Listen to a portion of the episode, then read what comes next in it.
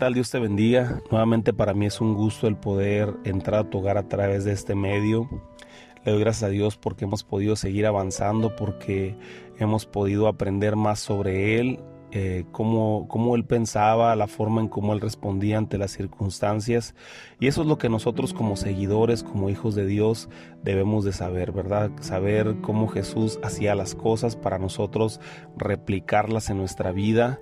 Como decía el apóstol Pablo, poder adquirir la mente de Cristo y poder tomar las decisiones que el Señor Jesucristo tomaba y todo esto con el objetivo de, seguir creciendo y avanzando hasta llegar a la estatura del varón perfecto. Yo en mi corazón el deseo es que todos podamos llegar hasta esa estatura, poder crecer, poder desarrollarnos y poder hacer todo conforme Él, Él dejó en su palabra para nosotros poder ser luz en medio de la oscuridad, ser esa sal de la tierra, como nos lo enseña el Señor Jesús en el Sermón del Monte. Muy bien, vamos a entrar en el capítulo 16. Eh, para mí es un gusto porque ya vamos arriba de las 50 clases, mm, ya, ya hemos avanzado mucho y eso para mí es una gran victoria porque yo sé que cada una de las cosas que hemos hablado eh, van a quedar anidadas en tu corazón, van a quedar guardadas en tu mente y cuando sea necesario que tú las uses, yo sé que el Señor las va a traer a memoria, las va a traer a tu corazón y vas a poder tomar las mejores decisiones. Me gustaría iniciar el día de hoy con una oración. Quiero que, abras tu mente, que abras tu corazón, que, eh, que, que le pidas al Señor que prepare la tierra de tu corazón para que caiga la semilla. Señor, te damos gracias, gracias por tu amor, gracias por tu misericordia, gracias por tu bondad, gracias por todo lo que tú estás haciendo, Señor. Gracias porque sabemos, Señor, que de ti proviene toda, eh, toda buena dádiva y todo don perfecto. Proviene de ti, Señor, porque sabemos que solamente tú, mi Dios, eres la única persona que nos tiene hasta este lugar, en este lugar, Señor, hasta este momento, que tú eres la única persona, mi Dios, que nos está fortaleciendo, nos está ayudando a poder seguir adelante.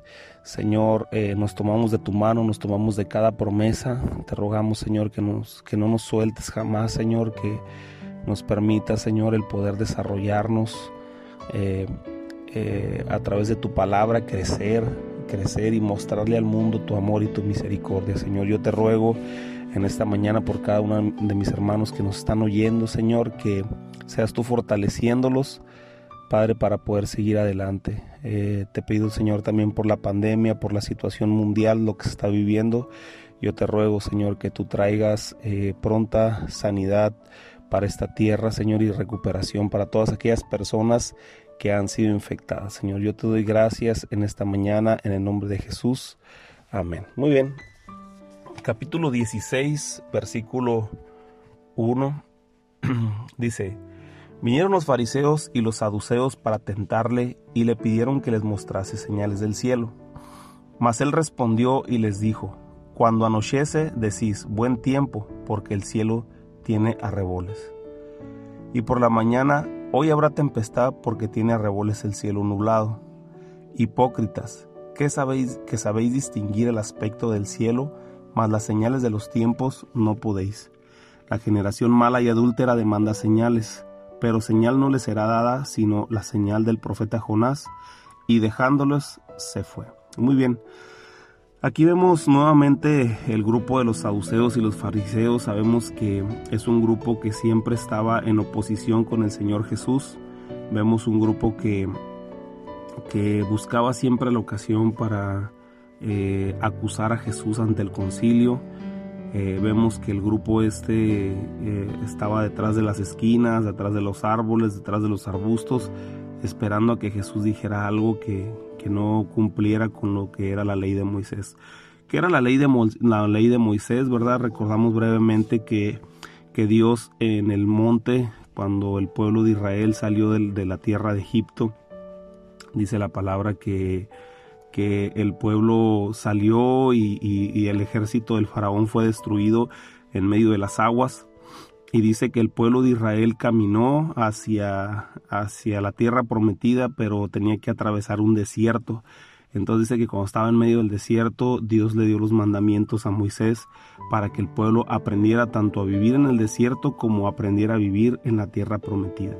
Entonces esta serie de mandamientos e instrucciones que le da Dios a Moisés, estamos hablando 1500 años antes de Jesús, es decir, 3500 años antes a nuestra fecha, al tiempo que estamos viviendo ahorita nosotros, Moisés recibe estos mandamientos para enseñárselos al pueblo y, y, era lo que los fariseos y los saduceos eh, buscaban eh, revisar en las palabras de Jesús. ¿Verdad? Pero ¿qué es lo que pasaba con este grupo de fariseos y saduceos? Que a través del tiempo los fariseos y los saduceos fueron eh, incrementando cosas a, la ley original y eso era lo que Jesús mencionaba como tradicionalismo. Eh, hacían del mandamiento original una serie de cosas, de tradiciones, lo que platicábamos el otro día, ¿verdad? Que, el pueblo de Israel, los judíos, los fariseos, todos ellos se, se, regían por básicamente tres libros, ¿no? ¿Verdad? Que era la Torah, la Torah, perdón, el, el Tanaj, ¿verdad? y el otro libro de los comentarios, ¿verdad? Entonces eh, hablamos de que esos tres libros, el último se llama el Talmud, ¿verdad? Esos tres libros son los que regían a ellos. Eh, eh, la Torah era los primeros cinco libros de Moisés, el, el Tanaj era todo el Antiguo Testamento que conocemos ahorita, hasta los profetas y todo eso, y, el Talmud era eran los comentarios bíblicos, ¿verdad? Que, los comentarios que ellos hacían con respecto a las leyes y ahí le hacían un montón de adecuaciones y todo eso. Entonces es cuando en el capítulo anterior nosotros mirábamos que los fariseos y los saduceos y los escribas, perdón, le decían a Jesús que si por qué violaba la ley por causa de que no se lavaban las manos para comer. Y Jesús les dijo que porque ellos también violaban la ley o quebrantaban la ley por sus tradiciones, al no tener, estar al pendiente de sus padres, ¿verdad? Entonces ya lo platicamos la clase pasada, pero lo que te quiero decir el día de hoy es que estos fariseos y saduceos tergiversaron la ley por mucho tiempo eh, y con los tradicionalismos y con las cosas que lo adecuaron, en lugar de, de hacerla mejor, la empeoraron y le hicieron, ¿verdad? Eh, que no estuviera conforme al corazón de Dios. Porque si Jesús dice que no estaba de acuerdo con esa ley, pues Dios mismo no estaba de acuerdo porque Jesús es Dios mismo.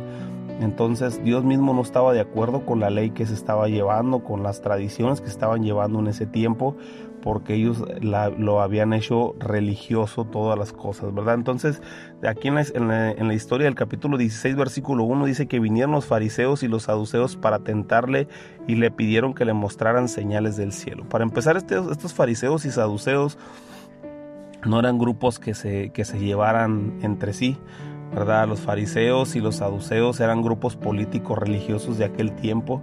Los fariseos eran un poquito más estrictos en la palabra. Ellos querían que todas las cosas extremistas, eh, muy extremistamente, se cumplieran al pie de la letra y cualquier cosita, cualquier detalle, cualquier cosa que variara en lo que ellos creían ya era pecado y era eh, motivo a veces hasta para que apedrearan a las personas, ¿verdad? Entonces los fariseos eran un grupo muy religioso que ellos mismos habían hecho pues muchas tradiciones eh, con respecto a la ley, ¿verdad? Mientras que los saduceos era el grupo de, de élite adinerada, ¿verdad? Era un grupo de, de un alto nivel económico más fuerte. Ellos eran, compaginaban mucho con los, con los gobiernos que venían a conquistar al pueblo judío. Los saduceos eran un grupo judío, ¿verdad? Eh, se cree que vienen desde el, desde el sacerdote Sadoc, esta tribu, o esta, esta línea de, de, saduceos viene desde, desde el sacerdote Sadoc del tiempo de Salomón, alrededor de mil años antes de Jesús y se supone que saduceos viene de una palabra que significa justo. Entonces dice que estos saduceos eh, pues no creían ni en la parte espiritual, no creían eh, en la inmortalidad del alma, no creían que después de la vida había otra vida, no creían en los ángeles, no creían en el espíritu.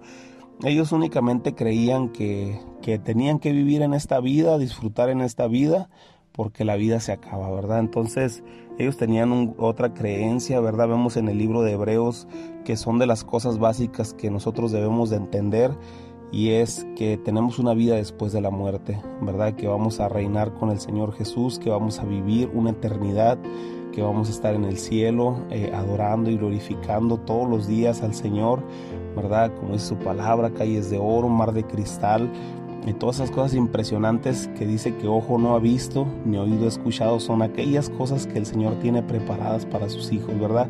Va a ser algo impresionante, va a ser algo precioso el cielo, ¿verdad?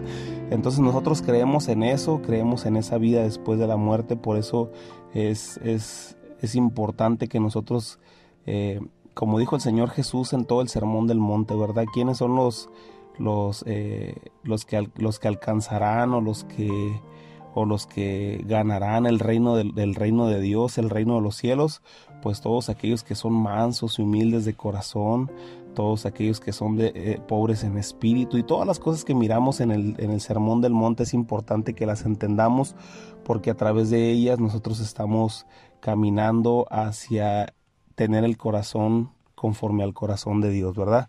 Y entonces aquí vemos a, unos, a un grupo de saduceos en contra de lo que Jesús está enseñando, en contra de lo que Jesús eh, quiere, quiere mostrarle a la humanidad como verdad. Y ellos, los fariseos y los saduceos, aunque no se llevaban entre sí, en este momento se estaban aliando, ¿no? Aliando para qué? Para estar en contra de Jesús, ¿verdad? Ya, ya aquí ya más o menos se va trazando la escena donde ya Jesús va a ser apresado, todavía faltan algunos capítulos, pero ya empieza el tiempo de esa oposición, ¿verdad? Mientras que Jesús está siendo famoso y hay mucha gente que lo sigue, también hay mucha gente que se opone, ¿verdad? Se opone a lo que Jesús está enseñando. Entonces, aquí vemos un grupo de, fariseos y saduceos tentarle a Jesús, tratar de, de hacerlo desatinar. Y ya Jesús le dice, bueno, ustedes creen que conocen el tiempo, ustedes creen que conocen el, el, clima, cuándo va a llover, cuándo no va a llover, se creen muy entendidos de los tiempos, se creen muy entendidos del clima y todo eso, ¿verdad? Pero las señales que deberían de entender como espirituales no las entienden. No han entendido que el profeta Isaías es lo que Jesús trata de decirle, yo lo estoy parafraseando, pero el Señor Jesús le está diciendo, este, hace 700 años Isaías profetizó la venida de un Mesías, profetizó la venida del Mesías con señales, con prodigios, con sanidades y ustedes no la están entendiendo. porque se enfocan tanto en las cosas naturales y las cosas espirituales las están dejando a un lado? Acuérdate que la palabra de Dios dice que las cosas espirituales se han de, se han de entender espiritualmente. Entonces los fariseos y los saduceos tenían poca espiritualidad, tenían poca relación con el Señor, tenían poca relación con Dios. Ellos quizás tenían un tiempo de oración, ¿verdad? Pero eh, no sé si recuerdas en una, en una ocasión que dice la palabra de Dios que había dos personas orando y dice que uno estaba humillado en el piso pidiéndole al Señor perdón por todas las cosas que había hecho y todas las cosas que iba a hacer, mientras que el otro dice que estaba de pie volteando y que le decía a Dios gracias Dios porque no soy como este hombre, ¿verdad? Que empezó a criticar al de un lado entonces ahí el Señor Jesús decía, ¿cuál es la oración que llegó delante de Dios? ¿La del hombre humilde o la del hombre que era soberbio, verdad? Entonces aquí podemos ver a los grupos de los fariseos y de los saduceos, ¿verdad? Con, no con un corazón humilde, no con, no con un corazón contrito y humillado, sino con un corazón donde ellos creían que merecían todo lo que tenían. Entonces, eh, el Señor Jesús les estaba dando a entender, ¿verdad? Que, que Él era el Mesías, Él era el, el, Salvador del cual había hablado Isaías y que estaba en este tiempo delante de sus ojos y que ellos no podían entender el tiempo que estaban viviendo. ¿verdad? Ellos podían entender físicamente el tiempo, el clima y todo lo que estaba a su alrededor, pero no podían entender que era tiempo de que, de que ya se había acercado el Mesías y estaba delante de ellos, ¿verdad? Entonces por eso Jesús les dice, hipócritas, no sabéis distinguir, el, eh, dice que sabéis distinguir el aspecto del cielo, mas las señales de los tiempos no podéis distinguir. ¿Verdad? ¿Cuántas, cuántas veces hemos leído la palabra y hemos visto las situaciones que la palabra de Dios dice, todas las profecías? Eh, por ahí como en el capítulo 25, 26 de Mateo vamos a ver las señales antes del fin, estamos hablando antes del fin de los tiempos, no es para que te asustes esto, esto es para que para que tú puedas estar preparado y listo para como las como las diez vírgenes, ¿no? Dice la palabra de Dios que había diez vírgenes, cinco, cinco prudentes y cinco insensatas, para que nosotros seamos como las cinco vírgenes prudentes, que tengamos nuestro aceite y estemos preparados para la venida del Señor, ¿verdad? Este, muchas veces nosotros no entendemos los tiempos y las señales. Debemos de estar muy, muy apercibidos a todas las cosas que están sucediendo en este tiempo, ¿verdad? Las leyes que se están aprobando, la situación mundial que se está viviendo, eh, las enfermedades que están sucediendo alrededor del mundo, todas esas cosas, ¿verdad? Que apuntan a algo en la palabra de Dios. La palabra de Dios nos enseña todas esas cosas que, que habían de venir y que nosotros estamos viviendo en este último tiempo, en esta última generación, estamos viviendo todas esas cosas y te puedo decir a ciencia cierta que nosotros somos la última generación de este tiempo, ¿verdad? Y, debemos de estar preparados para la venida del Señor. Aquí el Señor Jesús le dice, más las señales de los últimos, más las señales de los tiempos, no las podéis distinguir, ¿verdad? Es importante entender que nosotros a través de la oración, a través de la relación con Dios, a través de nuestro tiempo de intimidad, el tiempo que tú tienes en ese tiempo de oración en tu casa, ¿verdad? El Señor te va a estar eh, haciendo más sensible espiritualmente para que entiendas su palabra, para que entiendas todo lo que está escrito, para que puedas comprender cómo debes de moverte en este tiempo difícil, ¿verdad? y, el, y, el, y el versículo 4 le dice generación mala y adúltera demandan señales, pero señales no les será dada sino las del profeta Jonás. ¿Cuál era la señal del profeta Jonás? La señal del profeta Jonás, eh, recordamos un poquito la historia de Jonás, dice la palabra de Dios que Jonás entró en el pez, eh, en el estómago del pez y duró tres días y después de que estuvo tres días, dice que fue echado fuera del pez y entonces dice que de ahí fue y predicó eh, eh, predicó el, para el arrepentimiento y para el perdón de pecados a la tierra de Nínive. Entonces, ¿qué señal está diciendo Jesús que va a tener? ¿Verdad? Jesús les estaba enseñando que él iba a morir y iba a estar en la tierra por tres días y que después de que de esos tres días él iba a resucitar, iba a salir y iba a predicar las últimas cosas antes, antes de regresar al cielo, ¿verdad? Entonces, ¿qué señal se les iba a dar? Pues únicamente la señal de Jonás y la tenían que entender ellos. O sea, Jesús no les estaba diciendo algo que ellos no entendieran. Jesús les estaba diciendo cosas que ellos habían estudiado en la palabra, cosas que ellos habían estudiado en su día a día desde su infancia y conocían al pie de la letra la, la historia de Jonás conocían al pie de la letra lo que, lo que Jonás había vivido. Entonces Jesús les da esa información, les dice, no, mira, no les voy a dar señales más que las señales que, que tuvo el profeta Jonás, ¿verdad? Que, que estuvo en el, en el estómago del pez por tres días y después surgió nuevamente con vida. Esa es la señal que Jesús les iba a dar.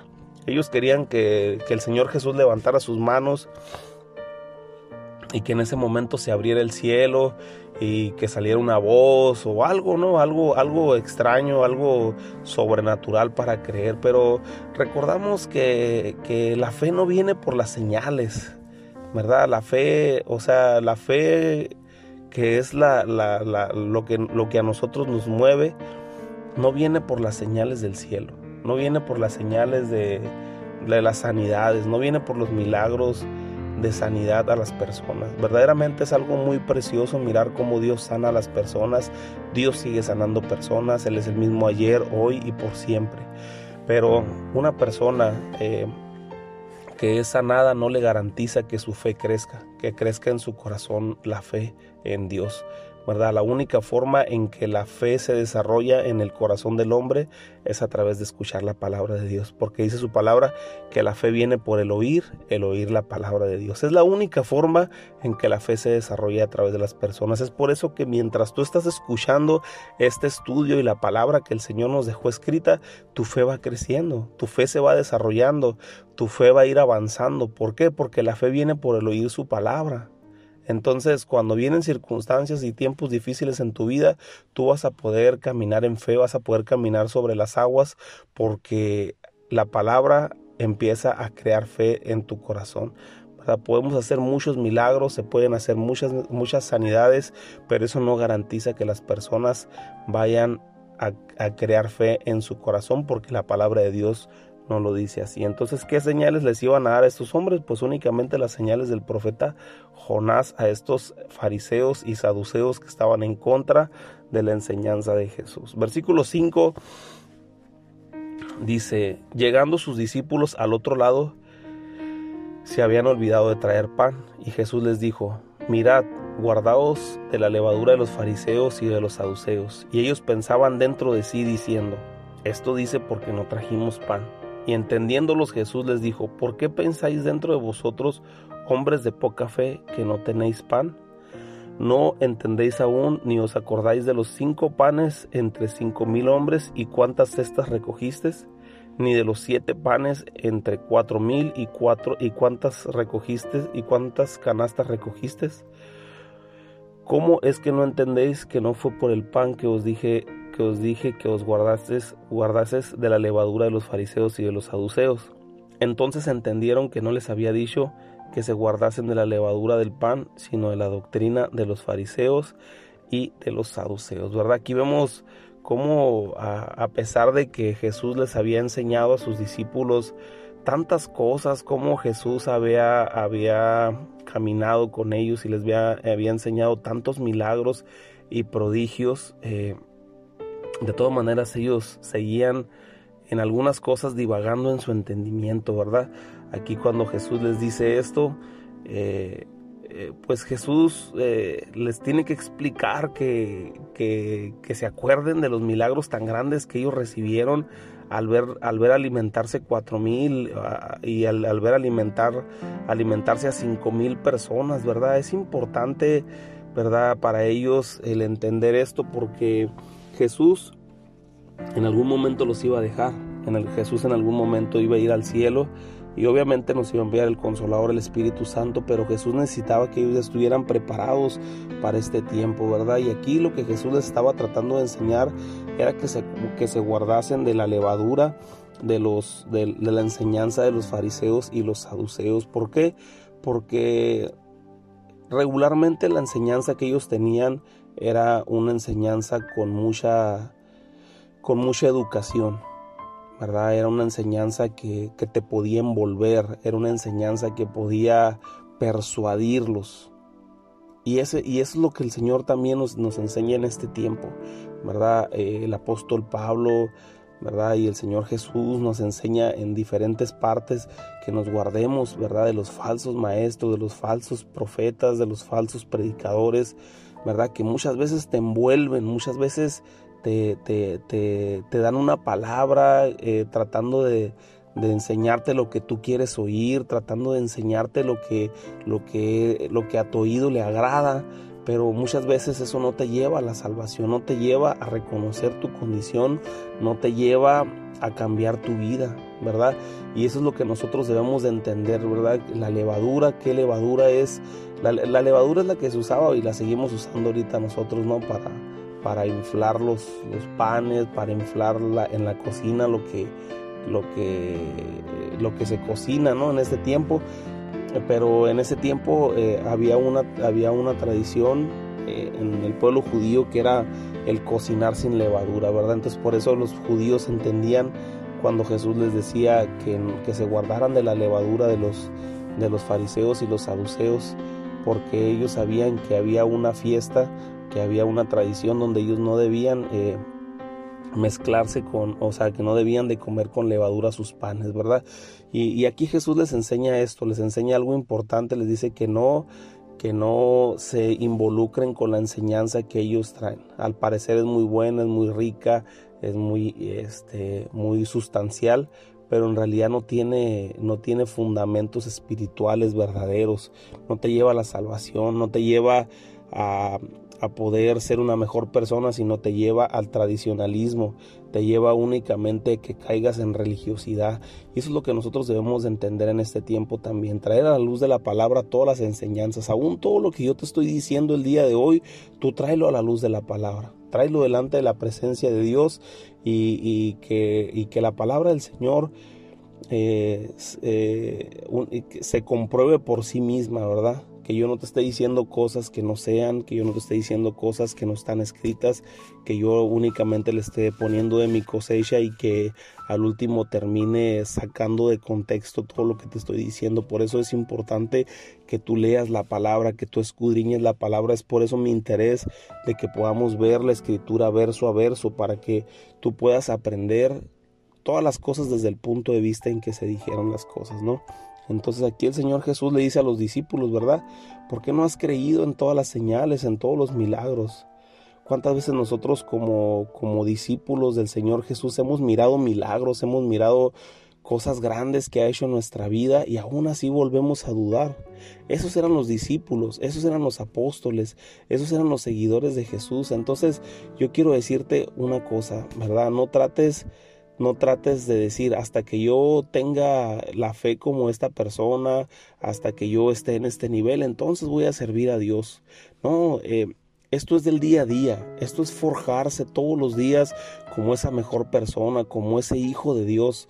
Tú esfuérzate, échale ganas. Los discípulos que seguían a Jesús también dudaban, también, eh, también este, a veces tenían temor, ellos también eh, tenían hambre, ellos también tenían frío. Eran tal cual y como tú y como yo, eran personas tan naturales como tú y como yo, pero fueron personas que tomaron el reto, que se dejaron usar por Jesús, eran personas que, que aceptaron el poder caminar tomados de la mano de Él. Y eso es lo que nosotros debemos de aceptar en este tiempo también, el reto de poder caminar conforme a la voluntad de Él. Que vamos a tener fallas, sí vamos a tener fallas, que vamos a tener errores, sí vamos a tener errores, pero que nuestro corazón siempre sea un corazón contrito y humillado, dispuesto a pedirle perdón al Señor, dispuesto a, obedecer la voluntad de Él, que cuando el Señor nos envíe, que nosotros estemos listos y estemos preparados para poder caminar hacia ese lugar que Él nos está enviando. Eh, que Dios te bendiga, que Dios te guarde. Te dejo con esto. Te animo a que sigas adelante en estos estudios. Te, animo a que sigas adelante. La próxima clase es una clase muy bonita. Es una historia muy bonita que hemos visto nosotros a través de la historia. Es la confesión de Pedro. Cuando, cuando Pedro, por, por revelación del Espíritu Santo, ¿verdad? Eh, declara a Jesús como ese gran hombre, ¿verdad? El Hijo del Dios viviente, ahí es donde lo reconoce. Y vamos a ver muchas cosas importantes en este pasaje, en esta historia. Así es que no te la pierdas y nos vemos el día de mañana. Que Dios te bendiga y que Dios te guarde y que tengas un excelente día.